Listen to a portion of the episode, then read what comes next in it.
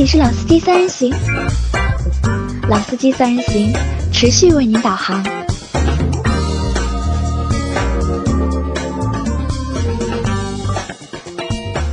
Hello，大家好，欢迎收听《老司机三人行》，我是杨磊。大家好，我是要求多录一集节目的周老师。大家好，我是被老周拖着多录一集节目的张波。啊、你好意思说的，对吧？你已经很久时间没有来了，对吧？因为第一集的话，我们二零二零年的第一集，对吧？嗯，把张波抓了回来。那么周老师说呢，就是第一集录完之后啊，不过瘾，主要是我很久没有录《老司机三人行》了，对吧？杨老师先说什么猪八戒进了盘丝洞，对吧？啊，对的，在在在喜马的录音棚里面录节目啊，我还是有点不太适应不。太被适应一群小妖精所围包围，啊，不能这样讲，不能这样讲。一群其实也没有一群了，主要就是女同事嘛，对吧？然后今天回到了熟悉的地方，又是熟悉的配方，还是熟悉的味道，味道感觉录的挺过瘾，所以我们决定再聊一集节目。关键是让你坐在了 C 位，对 C 位吧？啊，关键是 C 位啊，不舍得走，对吧？所以我们要再聊一集啊，因为那本来是没有这个计划的，对吧？一下子说要聊一聊什么呢，对吧？本来我们是想让张波聊一聊，就是斯柯达不聊也罢。二零一九的一个就是回顾，对吧看一下这个车二零九到底什么情况。但是张波说呢，好像没有什么太多的就是说头。好，然后我再看了一下销量啊，好像再看了一下就是今年新发的车型啊，也的确是没什么东西可以说。那所以呢，我们换一个东西聊聊，我们来聊一下什么呢？我们来聊一聊就是未来，未来汽车。因为我和老倪啊，在上周就是在元旦之前参加了一次就是 Neo Day 的，就是现场直播看现场直播的活动。那因为我们之前和大家说了嘛，我们会邀请就是未来的就是工作人员来参加我们的节目，来参加我们的老司机三人行嘛。那所以他们也邀请了我们去参加他们的活动。那因为之前是老周是定过 ES 八的，啊，对的对，ES 八那个时候上市，我就订了一台车嘛。啊，然后当时的感觉就是，未来的服务真的是前所未见。啊，因为老周那个时候一直就去未来的那个体验中心嘛，就每个星期不是体验中心，是去他们公司，公司啊，就在嘉定的那个那个公司。那去了之后啊，就回来就和我说，对吧？这个好，那个好各种不停的吹嘘吹捧啊，对对，因为那个时候一直在说，对吧？啊，那我说好好好，对吧？但我对于那个车没有什么兴趣嘛，所以我也没有就是太多的关注。但这次呢，就去参加了他们那个 Neo Day 的那个活动，去到了他们的体验中心，对吧？去了之后呢，哎，我觉得哎，的确好像是蛮好的，对吧？不管这个就是体验中心坐落的位置、里面的装修，包括里面提供的服务，哎，我觉得真的是非常的不错。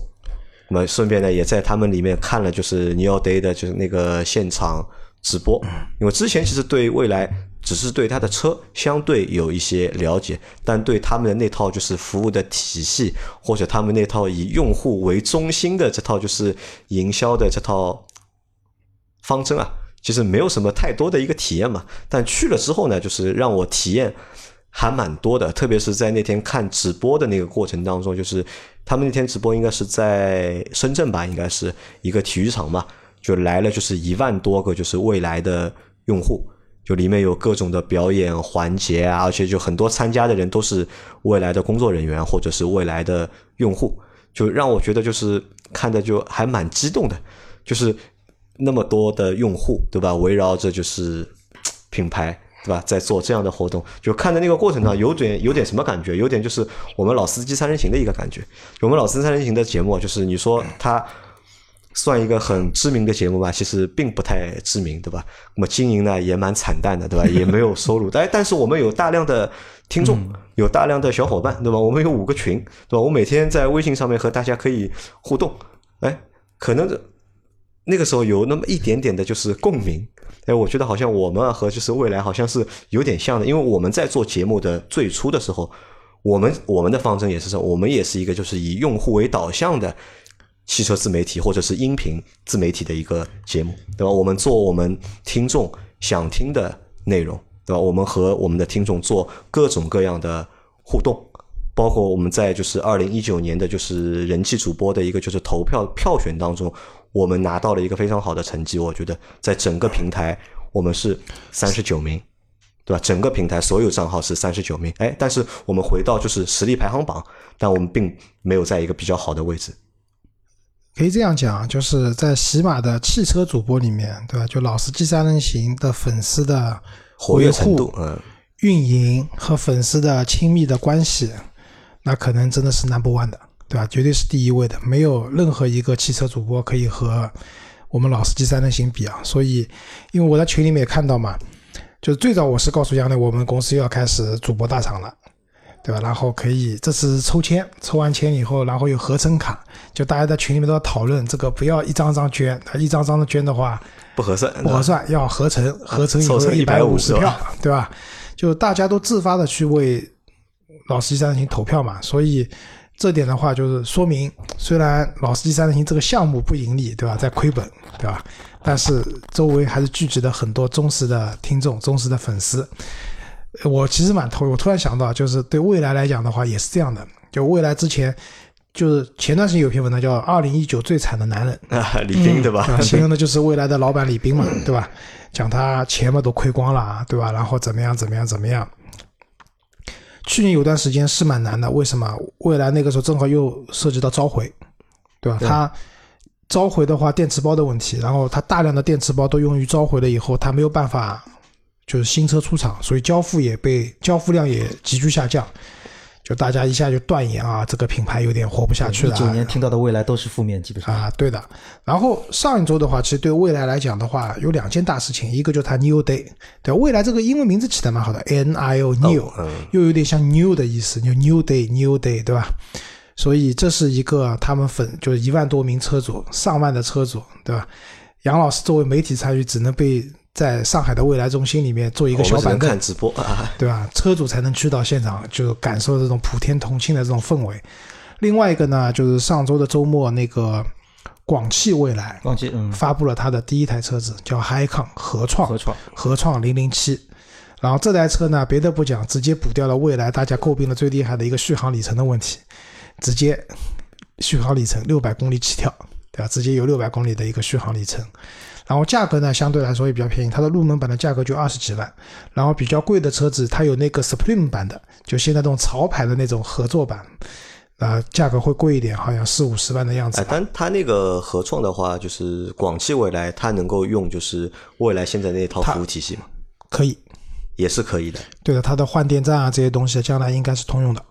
那所以啊，就是在那次就是参加了活动之后啊，就是让我对未来啊，就是有了一个就是更深的一个。体验或者是体会，那所以呢，我们这期节目我们就来聊一聊，就是未来。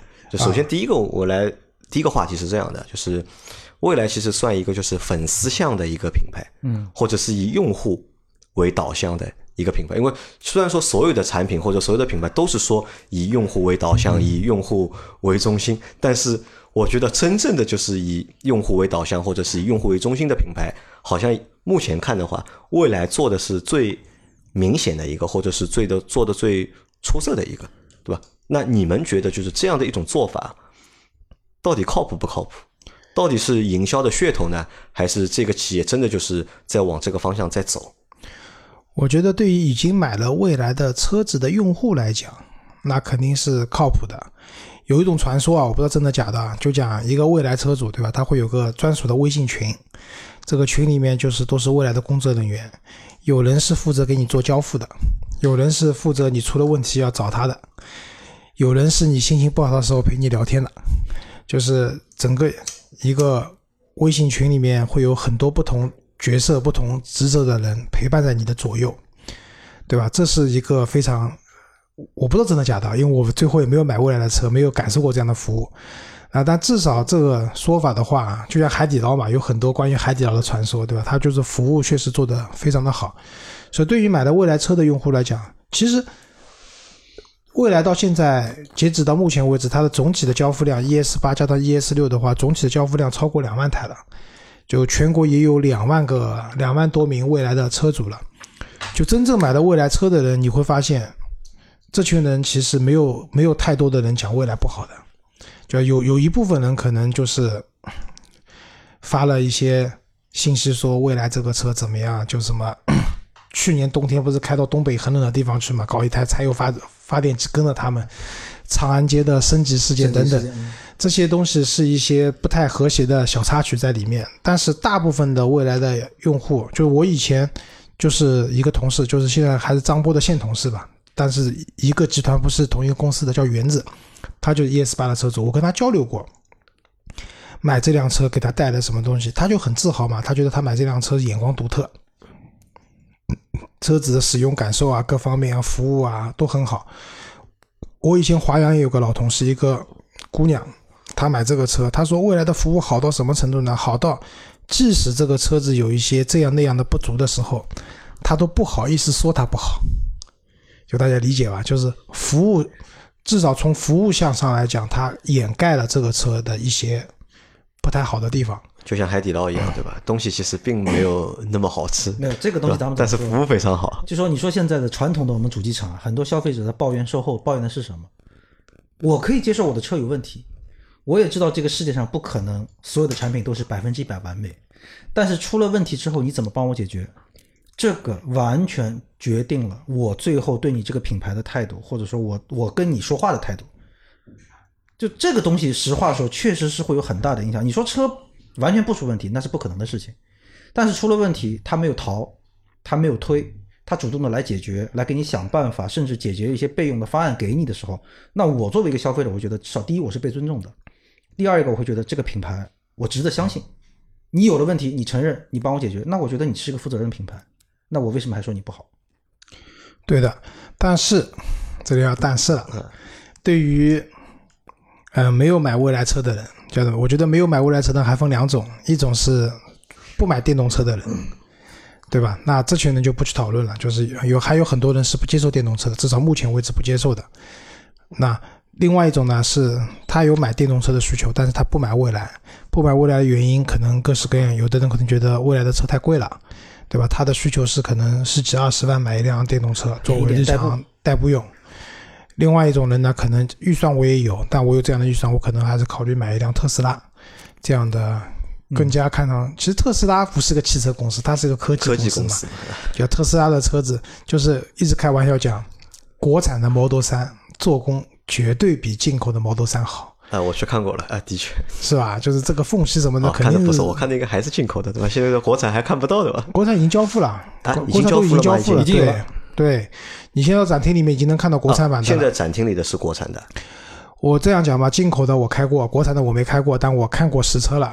国产的做工要比进口的精细，对吧？说明在中国造车要比美国造车靠谱，对吧？但是大家可能更信任特斯拉这样的一个品牌的东西，对吧？所以他们也不买蔚来，因为蔚来出来了以后，大家知道它的 ES 八其实对标的就是那个 Model X，对吧？当然那个时候它刚出来的时候，Model X 还很贵，那个时候顶配的 Model X 要一百多万，现在只要八十多万嘛。那当时的话，可能是一辆 Model X 可以买两台蔚来 ES 八都不止，但现在的话，可能一台 Model X 的话只能买一台半，两台不到了啊，两台不到，呃两台不到了，对吧？嗯，所以对于这群人来讲的话，其实未来的服务怎么讲呢？有我以前有个朋友，他讲过叫“没有花钱的不是”，什么意思？就是钱花到位了，总是好的。未来在营造用户体验的这个程度上，它可以说是不计成本的在投入这样一件事情。那对于已经买车的一小部分两万多个用户来讲，那肯定是好事情嘛。我花了这点钱买了一台车，然后享受到了可能你买一千万级别的车子都不一定能享受到的服务。但对于观望或者不买的人来讲的话，就能看到未来的财报，过去这段时间亏掉了四百亿，对吧？单车每卖一台车亏多少钱？当然，我觉得这种这种算法是不对的，不能这样讲，对吧？因为未来花钱地方有很多，刚才杨磊讲到的，他的那个未来中心，我们可以看到大部分的新能源的那个造车的厂，他们开的店啊，市中心一般来说，就算有，也是一个比较普通的展厅。他们大量的店可能包括一些自主品牌的，就是 4S 店，他们都开在相对来说比较偏远的地方。但未来不是的，哪里最热闹，哪里人气最旺，我就把店开到哪里去，对吧？甚至之前有传过说，有一家未来中心全部装修完了以后，李斌总不满意，推倒重来，几千万扔在水里面了，对吧？这是大量花钱的一个地方，每年的租金这些。就是核心地段的，就是 CBD 的商场的这样的一个大的展厅，而它的展厅通常都是上下两层的，因为它下面是展厅，上面是他们那个未来的会员休息的地方，可以喝咖啡啊这些生活的地方，对吧？它这个是非常烧钱的。第二个，未来他们之前一直在参加那个就是电动方程式的赛车比赛，大家知道玩赛车是极其烧钱的一件事情。电动是电动方程式 F F 那个我不知道它叫 F 一什么 E 吧，好像啊，对，方程 E 对吧？就是这种赛车运动也是极其烧钱的。那么在这样的情况下，其实未来大把大量的资金都投入在了这些地方。当它的交付量如果不能达到一定预期的时候，那投资它肯定不挣钱嘛，肯定亏钱嘛。它大量的钱都是依靠投资人在那边投的。然后也许早些年的时候，这种电动车造车是个风潮，大量的钱会投进去。现但现在的那个投资人都理性了，就真正能活下来，最后造车能活下来的，就 PPT 造车嘛，当时能活下来的企业不多嘛，真的不多的，可能一个手都能数清楚了，对吧？在这样的情况下，他这么多钱砸进去，亏本的情况下，能维持多久不好说。不好说。这是我我觉得我也是觉得比较危险的一个啊，地方。因为我觉得这个问题除了对我们来说不太好说，可能对未来自己来说嗯也不太好说啊，他自己也都不太好说，对吧？到底这个问题要怎么样才能解决，或者多久才能解决？那我们回到前面我说的那个问题啊，就是因为我觉得未来算一个就是粉丝向的品牌，或者是一个为用户就考虑用户是优先级非常高的一个品牌，或者是一个厂商。那你们觉得，就是作为车企来说，对吧？这样做到底靠谱不靠谱，或者有没有必要这么这样做？因为我们很难在国内找到第二家品牌不是为就国内像未来这个样子的全世界范围，嗯，也没有。你说日本人的服务算是做得好了，啊，对啊，但是是 也没做到这种程度对，也没有到这种程度。那怎么说？嗯、做消费者以消费者为导向，或者说服务消费者更好或怎么样，我觉得这个没有错。但是他们这个是不是做的有点极致了？这个东西是我打一个问号的，因为就像刚才老周也在说，就是你所有极致的服务，你都需要有资金、人力的这个支撑成本的嘛，啊，对吧？那在你现在的整体车的交付销量还没有这么好，或者说你的单车利润率可能也没有去保证的情况下，现在不是保证单车利润率，现在是造一台亏一台。对，问题就在这里，就是你还有多少资金能够往后走？那这是第一个问题。第二个问题，咱们反过来说，就是现在的车市整体大环境看来似乎也不是太好。那在这种情况下，那你的车到底还能卖出多少？那对于投资人来说，他会做一个判断，因为对于投资人来说，对我我我会让你的被你的情怀所打动，被你的这些一些理念的东西所吸引，我可能会有第一轮往里投，但是你再往后投，我一定是以数据说话。我投出来的钱，我的这个投入产出比是多少？ROI 这个东西我要看，我要分析。那在这个到底还能走多远？或者说它在以后，那或者咱们说另外一点，因为现在可能车主比较少，所以我在这个整个服务的体系上、人类配备上，我现在是够的。我真的如果是大面积交车之后，产量下销量上去之后，我的服务人员还能不能像现在这样来为你服务？那这个事情其实很简单，呃，大家都买过房子有经验，一些比较小的小区，或者说一期楼盘刚开的时候，保安会认识你们所有人，进来都会跟你打招呼，他知道你住在几零几。等你这个小区完全交付之后，十几二十栋楼竖在那边，保安很难做到这一点。你说的是万科的物业，呃，万科包括我原来最早那个什么，就是就绿洲的那种物业，就是这个问题。因为这只是一个，我觉得这算一个就是商业模式的一个问题，或者你这个模型到底是怎么样的，对吧？你的用户要达到多少之后，才能够支撑你这样的一个服务的体系，或者能够你的规模还能不能继支续这样持你这样的一个就是？成本，让你提供这样的一个服务。那我们反过来问大家一个问题啊，就是未来提供这样的服务，对你们来说，你们觉得到底有没有吸引力？老周觉得有，因为老周是近距离接触过嘛，对吧？当初也订过车嘛，说句实话，就是我还是比较理性的人。啊，你还是比较理性的，对吧？嗯，服务好固然有一定的吸引力，嗯，但最终还是要拿产品来说话。还是要产品这里嗯又要回到当初为什么最后没有买那台 ES 八，对吧？就是大家都知道，我最后五十万左右的价格买了一台宝马五系嘛，就是。当时订 ES 八呢，我觉得一方面是到展厅看到它的车以后，觉得这个车好像还不错，然后呢，当时我老婆觉得公主座，啊，有个女王副驾，啊女王副驾对吧？对很高级，对吧？各方面，然后确实被它的服务。那你看到未来的展厅里面的销售，跟你去过大部分的 4S 店啊，不一样了。都不一样，对吧？里面的销售总体给你的感觉就是都俊男靓女，啊然后彬彬有礼，对吧？那个不不卑不亢，对吧？反正比较好的用形容词都能用上去。然后订了这个车以后，因为当时其实我也现场也看到了，就是当时我看到这未来最大问题是，它每一个单看局部，它每一个局部的材质都还不错，做工稍微粗糙一点，但是当时因为是工程车，不是量产车，可以接受。但是呢，你会发现，当你去看整体这辆车的时候，你不觉得它是一台可以价值五十万的一台，比较豪华的车子，就它整体感就是各方面做的还不是特别好，或者说做的蛮差的，对？就未来里里面有个叫珠江嘛，珠江的副总裁，他是负责用户体验之类的这样的一个负担。朱总是原来是雷克萨斯出来的，其实雷克萨斯是一个本身并不算很高级，但是营造的很高级的一个品牌。对吧？他们很擅长做这样一件事情，让用户觉得，就是买雷克萨斯用户都觉得说我是最珍贵的人，对吧？我选了最珍贵的车，但是未来的产品确实没有给我这样的感觉。然后后来直到他的试驾车，我后来也参加他们的试驾活动，开了他的车子，到最后量产无限接近量产版的版本出来了以后，真的让我去交大定了，我就犹豫了。犹豫了，嗯，然后我就觉得这个车是不是我想要的？那因为另外一个大家都知道，那一年我过年从南京回来嘛，遇到大堵车，然后服务区都堵了三五公里，下不去的情况下，如果我真的开一辆电车，这个时候出去，这就是个悖论。未来的 ES 八是台七座车，我但凡买辆七座车，我是希望可以带着家人出去跑长途嘛，玩的，可以跑长途的。但是跑长途的时候，续航又是问题。续航又比较短，因为冬天它本身续航就三五五，然后加上冬天开空调跑高速的话，续航能跑到两百顶天了，到杭州都难，对吧？如果说中，我当时就在想个问题，如果说，因为我当时遇到大堵车，我当时开的车汽油车嘛，我是加满油上的高速，我不用担心，我这一箱油再怎么堵，我都可以回到上海，从南京回来。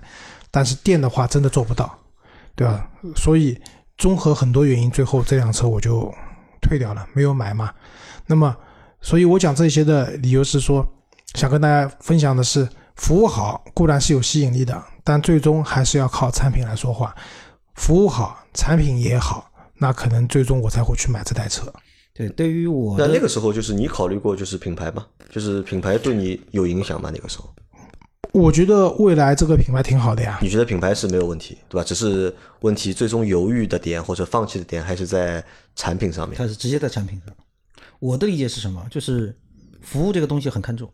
那就像我刚才在说，就是我车出了问题，你有好的服务态度，但是对于我来说，我可能也会比较冷静一点，就是对我，我希望你有好的服务态度，但是你有一些太多的附加的服务的东西，对我来说是不是有必要或者有意义？那我对于我至少对于我个人来说啊，可能也很一般。因为这个东西，因为我也不是说那种没事愿意拉着人在群里面聊天啊或怎么样的人。那我正常用车，你就不用管我嘛。就是你有些服务或者怎么样，那我会第一个感觉就是说，你有这么多钱，你能不能在我的产品上面或者在我车上面再做一点升级，或者在我的售后保养上面有些什么更多的优惠，类似这样的东西，或者说更好的配件啊等等升级服务。那服务的话，你 4S 店的售后人员的服务培训等等做好，我就觉得已经很开心了。所以从这个角度上来说，未来不需要那么多额外对，对我来说其实是有一点，我看未来是有点多了。就有点多，对吧？就是张波讲到这边，我突然想到个场景啊，就是未来这个车在路上出问题了，趴窝了，然后你微信群里面一喊我的车出问题啦，然后微信群里面，然后立马就有很多人出来说，张哥放心，我帮你搞定。然后来了五六个工程师，在那边折腾了一个小时。张波其实这个时候心里面一肚子气，但呢，人家这态度实在太好，都说什么伸手不打笑脸人人嘛，对吧？人家态度那么好，在那边满头大汗、满手油污的帮你弄，对吧？搞不定，你也不能骂他，对吧？那么这个憋成内伤了都要，对吧？然后这个时候对方说：“张哥，不好意思，要不你把我开的那辆奔驰开走吧，对吧？给你做代步车，这个车我们偷回去研究研究。”就怎么讲呢？其实这个又回到海底捞，海底捞前段时间不是说它的服务太热情了嘛？很多网友说什么那个我只是想安静的吃顿饭而已，所以现在海底捞不是在桌子上有一个叫“请勿打扰”的这样一个牌子，你把那个牌子放上去以后，他们就不来不来了就不理 你了，对吧？那其实对于，因为车本质上还是一个比较私人的一个使用的空间和工具。对我来讲的话，我只希望这台车能够保证我每天在路上安安全全、平平稳稳的到达目的地，对吧？当它需要维修保养的时候，有专业的人把这些问题解决掉就好了。其实大量的消费者还是很善良的，你别看他车出问题的时候，他急得骂娘，对吧？发誓我再也不买你的车了。但是这个车拖到 4S 店，结果人家技师两下一搞给你搞定了。就 OK 了。对啊，就像我那个宝马五系，对吧？就是有个通病，就是出厂的时候啊，就是厂家省成本，省到什么程度啊？防冻液只加到了啊，没我们讲的法律规定的那根线对吧？底线到了，上限看良心，没有良心，对吧？这个车基本上开到六千公里、五千公里、六千公里都会报警，发动机就是冷冷却液报警，就是防冻液报警，然后群里面都很火大的，对吧？但是你跑到 4S 店，人家四 S 店都知道的呀，说大哥不要着急来，帮你加嘛，免费帮你加，然后把拿一瓶防冻液过来，新的，你看新的都没开过封的，不要你钱，帮你加满走，好了，然后心里面就舒服了。其实一样的，其实车这个东西，只有当它出现问题的时候，你能够有效的、快捷的解决问题，就 OK 了。你真的需要有人陪你聊天吗？不需要。就像很多车上有那种类似于安吉星啊、什么哎，会用吧？我觉得宝得马互联啊，根本就不会有人用这种东西。这个东西现在就中国车联网这东西，就是一般你新车买回来前三年甚至前五年是免费的，有多少人续费？嗯，几乎没有人续费。接没有人续费原因是什么？没有需求嘛？嗯这个需求其实很低第一，导航现在手机导航非常方便，唯一可能有需求就是当你这辆车发生严重的碰撞，然后你能被撞的人事不行的时候，它可以定位它和自动救援这个功能会好。但是大家又会想，我一年花了这个几百块、上千块钱，我真的用得到这功能吗？可能用不到，嗯，对吧那？天冰冰和我说啊，他的那台新迈啊，他翻了说明书啊，嗯，它里面有一个很牛逼的救援，直升机救援。要付钱的，付钱的，对，对啊，这个很正常。就像啊，不讲直升救，直升救援有另外的故事，以后跟大家讲，对吧？这个很贵的，好吗？所以，在我看来，我也同意张波讲的，就买车就买车，对吧？买一个过产品质量过关的、符合自己需求的产品服务就可以了很看重。好，那如果我们换一个维度啊，就是因为前面我还在问老周啊，我说未来到底卖的是什么？它到底卖的是车呢，还是卖的是出行方式呢？老周和我说不是，对吧？老周说说卖的是什么生活方式？对的，生活方式几个点啊。第一个，电动车的生活方式，就是新能源、环保，对吧？各方面的生活方式，这个是越来越多的人会接受了，对吧？虽然一九年的电动车的销量下降的挺厉害的，但我觉得至少我现在看到市场上也越来越多的好的产品出现了。像广汽那边也出了一些不错的电动车，对吧？北汽的车子大家不建议，我是绝对不建议买啊，好吧？然后电动出行的生活方式，对吧？然后呢，未来和未来车友之间的这种牢不可破的友谊，社交，对吧？我相信啊，如果两个人在电影里面因为某些原因打起来了，打着打着看到，哎，你是未来车主啊，钥匙看到了，我也是未来车主，哎呦，兄弟，那刚才过分了，对不起啊，我们好朋友，对吧？肯定是这样的，对吧？朋友就是未来车主之间的这种朋友之间的这种友谊，我觉得也是一种生活方式。那我问一下，就那这种被创造出来的生活方式啊，你们需要不需要？到底，或者你们觉得你们需要这个东西吗？或者能接受这个东西？其实可以啊，因为其实一直都有车友圈的文化嘛。以前爱卡对吧，参加车友活动，我也参加过。以前就是我以前那辆车的什么一块采草莓啊，大家都是车友嘛，坐在一起现在加入了聊聊天。撼动上海，嗯撼动撼撼动动上海就撼路者嘛，那个动上海车友会嘛，我以为叫悍马来的。啊，我觉得生活方式其实所有的新的生活方式都是被创造出来的，只不过是有可能是你自己创造的，或者是被动创造出来的。但是你只要接受，大家感觉都很好，因为很多时候生活的圈子啊，也是人脉的一种体现。就像我那个时候，比如说我的车子不是。当自己改了那个可折叠的后视镜，那不是被砸了嘛？然后去 4S 店定损的时候，他用我的车架号是订不到那个可折叠的后视镜的。然后那个时候，我车友群里面喊一声：“那个谁谁谁，你的 C 三百的车架号给我发过来，对吧？我要订个货。”然后立马就来了。其实这举这个例子就是说，其实也是人脉，互相帮助，互相帮忙，对吧？然后杨磊之前分享过，他认识一个电未来的车主，介绍了三十七辆车，卖掉三十七台车，作为李斌还去他们那边请他吃饭嘛。能在他的介绍下买这个车的都是好朋友，都是好朋友，都是好朋友。问题来了，就是也不叫问题来了，就下一个话题是什么？就是我们来讨论一下，就是到底谁是未来的用户，对吧？因为其实前面老师已经说了嘛，对吧？就是未现在就是大家看待未来的态度啊，就是我觉得有几个，一种就是车主，对吧？我相信百分之九十九的车主啊，就是买了未来的车之后啊，都非常喜欢他的车，喜欢这个品牌，对吧？喜欢他们提供的服务。百分之九十九可能多了，百分之九十以上啊，九十以上哈，就他们都很很喜欢，就是未来，对吧？他们觉得就是，不管是生活方式也好，或者这个产品也好，他们都都觉得花了这个钱都是值的。对吧？那这是一部分用户，对吧？还有一部分呢，就是前面老师说的，就没有买未来的人，对吧？或者是想买电就不买电动车，咱不说，就想买电动车的人，但是不考虑未来的，对吧？那么当中有各种的问题，对吧？要么就是太贵，觉得太贵买不起，但有也有很多其实是觉得就是未来不靠谱。那我们在我在。元旦之前吧，我在朋友圈发过一个东西嘛，就征集大家问题，因为我们会邀请未来的工作人员来参加我们的节目。那我想要让大家提向未来来提一些问题。后来我看了一下，大概一共收集到了大概三十几条问题，但是至少有一半的问题吧，我觉得都问的不太友好，对吧？或者是问的就是比较尖锐。嗯，那我相信这些人可能大家都不是未来的车主。我们群里面有未来车主吗？我们群里我不知道有没有。应该是没有，应该没有，对吧？好，那说明我们的群做的还不够大。我们群不够大，对吧？啊，好，我要把原子拉进来，把原子哦，拉一个未来车主进来，对吧？那很多人其实对未来还是比较就是这个态度啊，不太友好的，对吧？包括就是老倪，我们去看了之后，老倪也觉得，哎，这个东西不太靠谱。因为老倪就直接和我说嘛，他说钱去哪里了，对吧？钱都用在了就是。嗯，感觉是不该用的地方，这些噱头的地方，或者这些就是对用户来说就是无关紧紧要的这些服务上面了，对吧？就导致就企业可能会遇到就是资金可能会遇到问题。但是我想说的是，其实生活方式的培养很重要，它其实变相就是在做品牌。怎么样的人会买未来？那我感觉第一，经济条件相对来说。还是比较好的，因为未来车主里面有很大一部分，他们说超过百分之五十啊多少的人，那可能五十没那么多啊，就是同时也是特斯拉的车主，对吧？就在我们概念里面，就是可能买愿意花几十万去买一台电动车的人，一般来说生活条件都还蛮好的，对吧？就是可能经济条件还是比较好，这是这个是前提啊。愿意花五十万买台车的人，对吧？他的条件应该都已经很好了，但如果你愿意买一台电动车的话，那我觉得这个经济条件就更好了。就啊，对的，对的，对，是这个意思，就是花五十万能买台车的人，经济条件肯定还过得去。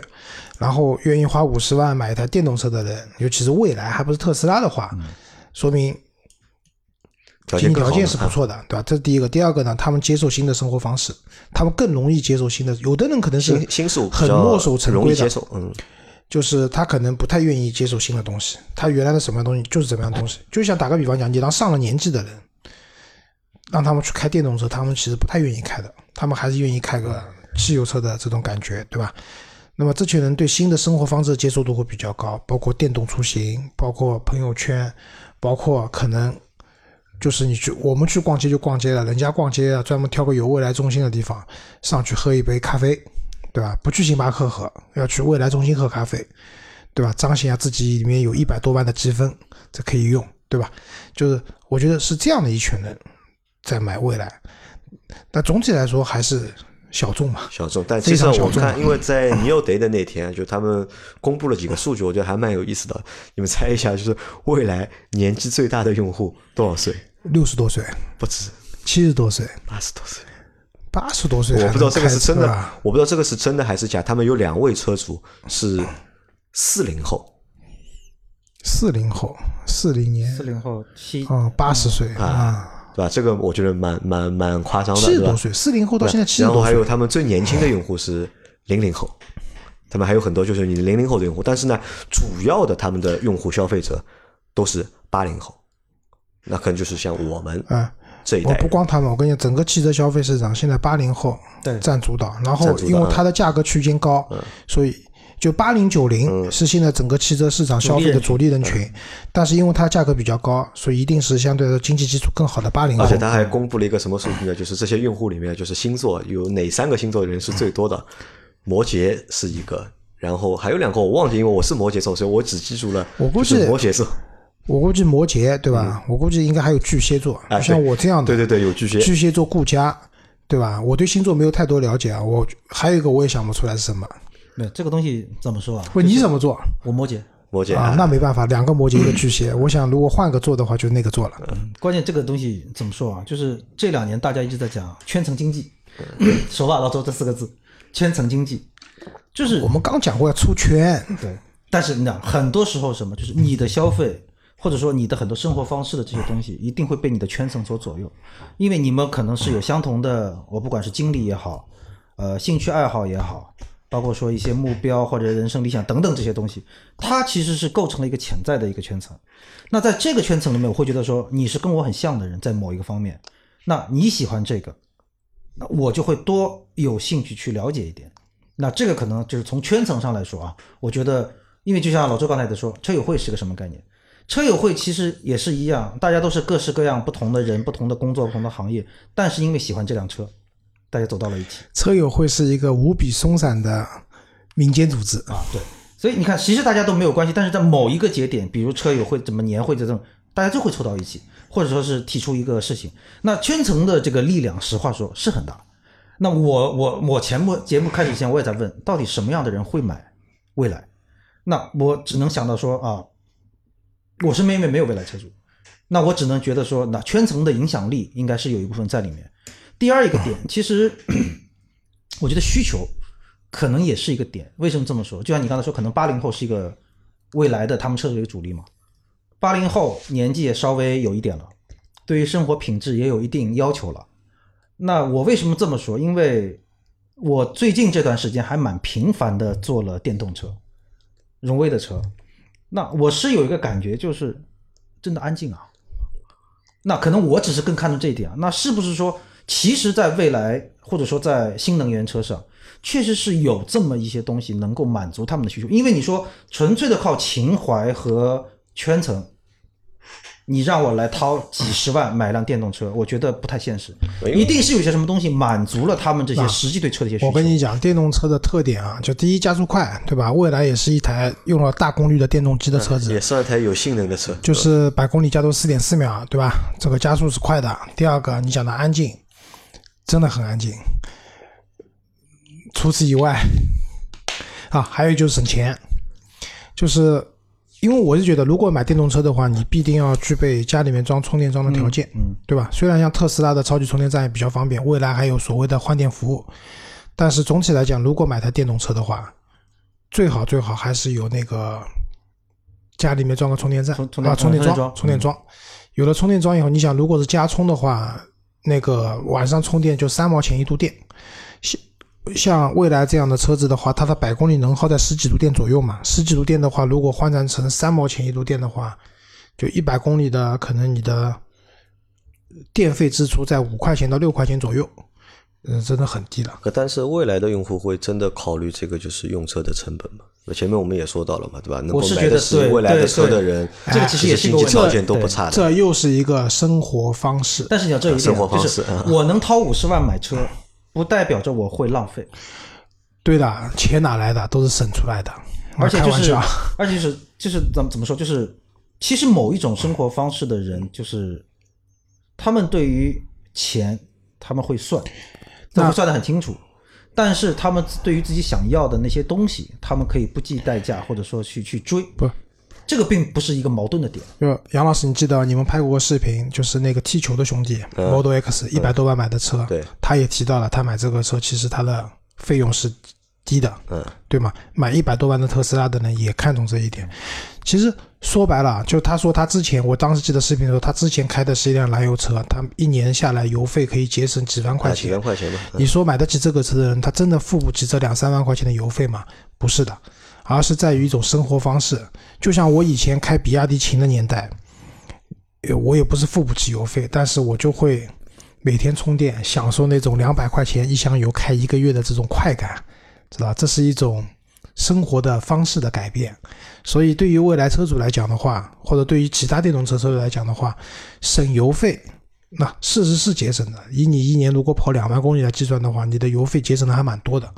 但这个不是关键，关键是说你节省了这笔钱，对你来讲，你会有种心理上的满足，你知道吧？就是我省了多少油费下来，我可以给自己买个包，或者说我可以出去旅游一次，这个钱感觉就像白赚、白捡捡到的。生活方式改变了。那我还是回到前面那个问题啊，就前面那个问题，就是因为不同人嘛，就是用户和非用户，对吧？为什么他们对未来的就是态度会相差的那么大？考虑过这个问题吗？举个不恰当的例子，就是有一些比较奇怪的食物，比如说安徽的臭鳜鱼，对吧？或者一些什么样的东西，对吧？啊，榴莲，对，对吧？什么鱼子酱，什么？欧洲有个叫什么鲱鱼罐头，极奇臭无比，就可能喜欢它的人无比的喜欢，但这群人就是少数。尤其那个鲱鱼罐头很臭很臭，但大部分人都是不喜欢它的，对吧？但是能喜欢它的人就是真爱，对吧？就绝不放弃，再臭我也要吃。但大部分人是不喜欢的。其实对未来也是一个道理，就是还是回到刚才讲的，什么人会买呢？第一个接受电动车的人，第二个。经济能力比较强的，他能买到四五十万这样一台车，并且四五十万这台车还不是他唯一的一台车，很多时候的情况下，他选择了未来这辆车子买回去。那买回去以后，他会发现之前考虑的那些缺点，打个比方讲，续航里程太短，不重要，我每天就上下班通勤嘛，家里充电桩也装好了。晚上插上去充电，白天开足够了。不要说三百五十五公里，你就给我一百五十五公里我也够了，对吧？这不是缺点了，变成，对吧？然后可能未来我们讲它的屏幕比较小，那个 UI 系统做的不是特别好，然后包括它那个糯米在转的时候电流声比较响，对吧？可能每个人，如果你不喜欢这台车的话，在你眼里这些都是缺点，但你喜欢这辆车的时候，就怎么讲，爱屋及乌嘛，就。糯米转动时有电流声，我可以把它理解为接地气嘛，对吧？有种生活的感觉嘛。这个事情怎么说？就像我的 dream car 奔驰的 G，喜欢的人就是爱到不行，不喜欢的人这这个车怎么开啊？又不舒服，傻子才买啊！然后这个什么又是老的灯，就是啊一样的问题。对，上次我陪他去看奔驰 G 的时候，我觉得销售看他的眼神就像看个傻子一样的。所以就这个东西就没办法，就是一个东西存在，那有喜欢的，有不喜欢的，这个是必然的。那另外一个，咱们再反过来说，未来作为一个就新能源车，作为一种新事物，就像我们一直也开玩笑说，汽车刚诞生在这个世界上的时候，所有人都去看它就是个怪物，就马车挺好嘛，那为什么你要你要弄个这这么一个奇怪的东西呢？其实我觉得一样的道理，任何一个时代，一个新的事物的产生，一定会有大部分人呢是首先带着质疑的眼光去看的。那其实咱们反过来说，过去这种比较激烈的言论一样存在，只是说。呃，传播环境不像现在，大家都能说话，被对方被所有人看到，所以我们觉得哦，现在这么多人在说他，其实每一个信息大家都在说，只是我们过去看不到，现在看到了而已。所以，呃，你说就是不喜欢未来的人对他有什么想法、看法、说法？这年头死不光的就是键盘侠，所以这个我倒是完全不觉得很奇怪。那张波是怎么看待这个品牌？就有好感吗？张波应该是没什么好感。没有，我就说从他的品牌，就是以及包括他做的一些服务这个东西来说，我其实不能说没有好感，我其实还是觉得说它蛮先锋的一个品牌，就是在我们现在，尤其对于服务这个东西一直在大量的诟病的时候，他用这样的优质的服务来做这么一个事情，而且是义无反顾的坚持做到现在，面对所有的质疑没有改，在做的时候，其实我觉得这个品牌是值得被尊敬的。那所谓的不喜欢或者怎么样，不是说不喜欢，只是说它不是我选择的类型，我不会去考虑它。但我并不会因为说它不是我选择的类型，我就觉得它不好。那反过来说，如果说中国的车企，我们不要说全部，有百分之三十能做到未来这样，我觉得我们现在的可能消费者、汽车消费者的怨气也没有这么大。不是，你这个百分之三十应该这样讲。如果中国的所有车企能把服务做到未来的百分之三十啊，对，那就非常好了。对的，不是有百分之三十做到未来这样，那就亏本的人家太多了。好，那最后啊，就是大家看一下，就是你们觉得就是未来啊还能走多远？嗯，我觉得按照去年最悲观的时候来讲，感觉快倒闭，因为我去年十月份的时候去过一次上汽名爵，就是未来的，然后我那个当时车子就上汽我停不进去嘛，我停在对面那个一个汽车港里面，那个就是未来的办公室在里面嘛，然后就跟名爵的客户聊天的时候，他说，我说，哎，未来就在你隔壁嘛，他说，对，你可以去看一下，没有人了。对吧？就是当时感觉真的是快要不行了，但是呢，好像最近又有点活过来的这种趋势啊。为什么？第一个，你可以看到这个车子总体来讲，它的交付量也要有两万多台了。我们按每台车四十万的平均售价来算的话，两万多台乘四十万的话，应该是多少？八十亿，对吧？这也是一笔资金的回笼，对吧？然后第二个就是我开头讲到了，他们那个上周在。那个同样是在深圳嘛，发布了广汽未来合创零零七这台车，就是解释一下啊，就是他们和广汽之间呢还不叫合资，叫合创。我个人蛮喜欢这个概念的，就什么意思啊？就是共同创造，合起来创造一件事情。我觉得这个也可能是后面啊，就是中国那么多电动车品牌啊，要走下去的可以选择的一个方向，可以。对的，然后说白了就是广汽未来可能因为广汽嘛，有的是钱，对吧？提供厂提供厂房生产线，然后包括功能啊这些东西，然后下面的渠道，啊渠道他们不要的，渠道他们自建自营嘛。其实这样的，像这种车，其实它渠道不重要，它基本都是网上订车，然后到了交付中心去交付，它不需要很多的 4S 店。然后呢，未来呢提供的主要是技术，对吧？它的换电站，然后它的这些相应的一些车子的这种。技术层面的东西更多一些，然后他们合起来创造了一台合创零零七。就刚才也讲了，这个车它的价位相对来说比较低嘛，呃，续航里程直接干到六百公里以上。